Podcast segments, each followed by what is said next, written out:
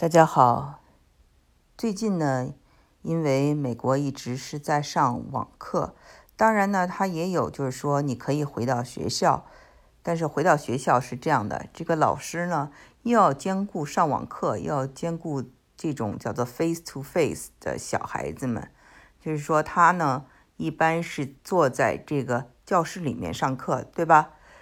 他在教室里面上课，那他一般是冲着电脑，除了电脑，因为电脑里头有很多的孩子，然后课堂上还有一些孩子，他两边都有兼顾。那么比较好的情况呢，就是说孩子多了，都上课了，那老师呢就不需要兼顾。但目前呢，这种是比较兼顾的例子很多。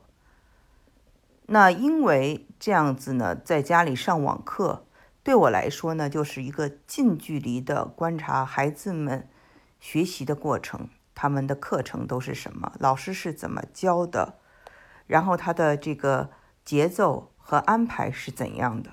那今天呢，我就再跟大家讲一讲。其实我以前呢也讲过，这次我想比较系统的跟大家讲一下美国的小学教育。美国的小学教育呢，一般叫做 K to five，就是 K 呢，就是相当于我们的一年级啊，这个 five 就相当于我们的五年级。那么在 K 之前还有叫做 Pre K，这个 K 代表的就是 Kindergarten，翻译出来呢是幼儿园，其实他学的差不多就是一年级的内容。Pre K 你可以叫它学前班，可以这样翻译。那么 Pre K 呢，不是所有人都有。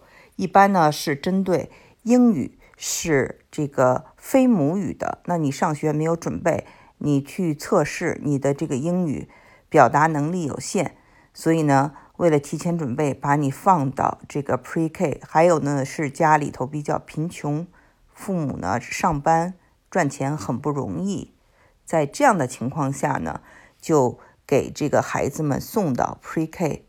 Pre-K 呢，它一般是半天。就是上午或者是下午，那么从 K 以后呢是全天上课，一般呢是早上八点二十到下午的三点二十，中间吃午餐大概是有半个小时的时间，运动啊，课外也大概有半个小时的时间。那么课程呢一般就是有，当然了，英语对吧？英语它有这个阅读啊、写作呀。这些花很多的时间，再一个呢，就是要练习手写字，对吧？呃，怎么写这些字母？还有就是要看啊，很多的这种呃教学的 APP 上面的给的一些呃跟教学有关的内容啊，或者是跟呃教学有关的阅读啊等等。英文完了就是数学。数学，然后就是科学，呃，科学指主要是指自然科学，英文是 science，还有社会科学，就是 social studies，还有一个叫做 specials，specials 是什么呢？就是音乐、美术、体育等等的合起来，它是轮换的，每天。今天，比如说是体育，明天就是美术，后天就是手工，再后天可能就是音乐，就是这样的一个顺序。美国小学的课外活动多不多呢？我觉得比起中国来说是少的，因为你需要一个老师做 sponsor，就说他放了学，他不能回家，他愿意。这样的话呢，才能够成立这样一个课外的活动。那么这样的课外活动呢，都是要交钱的。在我们这里呢，最受欢迎的课外活动就是机器人儿、编程这些。我想在哪儿都一样。现在这两个都是非常热门的专业。那前两天呢，我呢就是。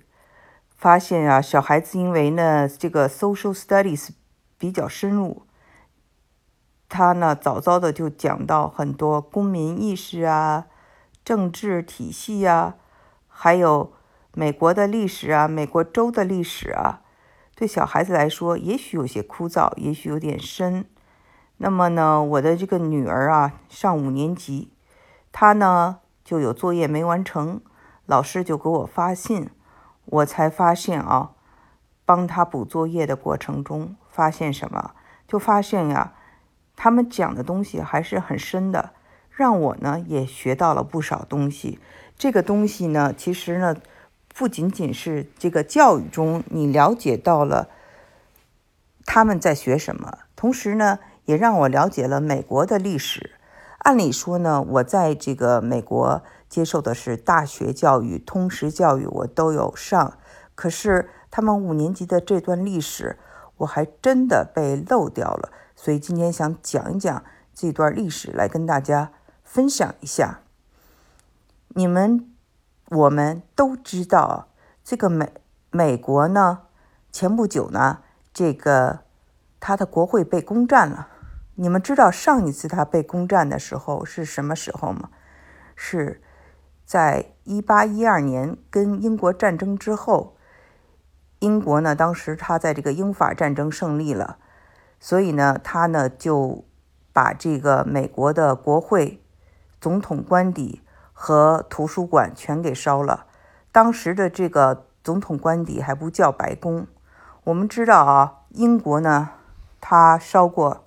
中国的圆明园，那么这儿呢，他也这个烧美国的国会、总统官邸和很多很多的图书。那个时候啊，我们想想啊，美国其实建国没有多少年，对吧？但是呢，那个时候的英国非常强，是日不落的帝国。他们呢，在海上的势力非常的强大，光这个。军舰啊，就有上百艘。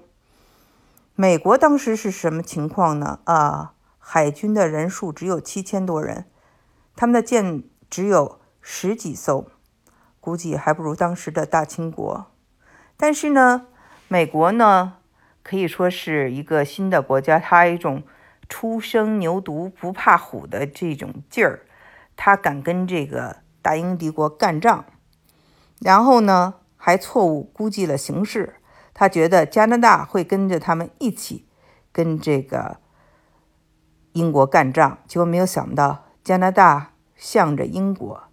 那么英国人我们知道他们是很会挑事儿的啊。那那他呢，就是当年呢，在这个美国独立战争这个成功以后啊，美国独立以后，他们答应说给这个西北部的他们的这些地盘儿。啊英国人放弃，但他没有放弃。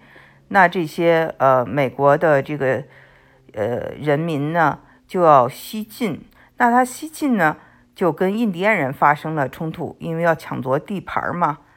那印第安人呢，这时候呢就被这个英国人告知说：“哎，咱们合起来吧，你来做我们的盟军，我呢给你武器，你帮我们打美国人。”其实啊，这个在这样一个情况下，印印第安人呢，不少人呢就跟这个美国人联手，呃，就跟这个英国人联手了。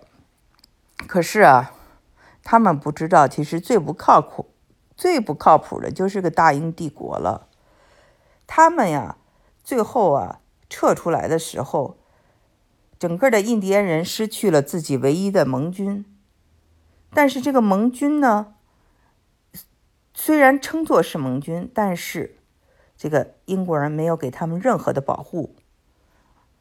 退出来以后呢，英国人就走了，也没有保护他们。然后印第安人就不得不把土地呢出让给美国人，因为签订一个就是和平的这个协议嘛。后来又发生这个西进运动，把他们驱赶。Cherokee Cherokee 啊，我们知道切诺基这个车牌子。Cherokee 切诺基就是当时的一个非常著名的部落，从 Oklahoma 开始就开始了他们的血泪之路，这都是后来发生的。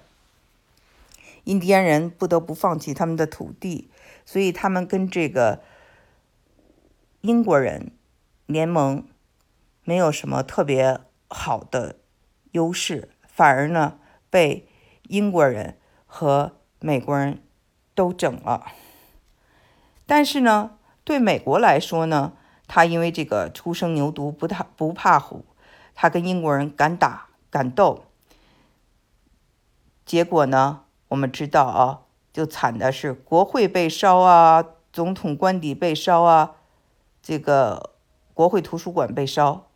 但是呢，他就重新修整，总统官邸呢就改叫白宫了，修复好了。就在这样的一个就是英国人的欺凌下呢，他们呢就产生了更加强烈的爱国主义。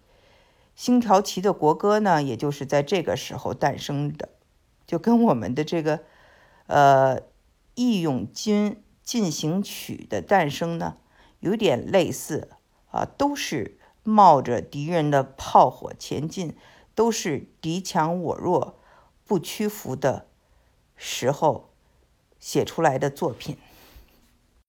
我呢，做完这个作业就觉得啊，其实他这篇小小的文章对我的启迪，可能比对孩子的启迪更大，因为你可以对比对比那个时候的清朝，对比呃，就是。这个英国人一贯的做法，可以呢，其实学到不少东西。这个呢是只是他们所学的美国历史中小小的一部分，就是一八一二年的战争。孩子们呢要求的作业就是把这个战争的前因后果写出三个原因，然后给出三个结果，同时呢要画上一幅画儿。所以呢，在这个这张纸的正面画上画，写上原因；翻面写上啊后果。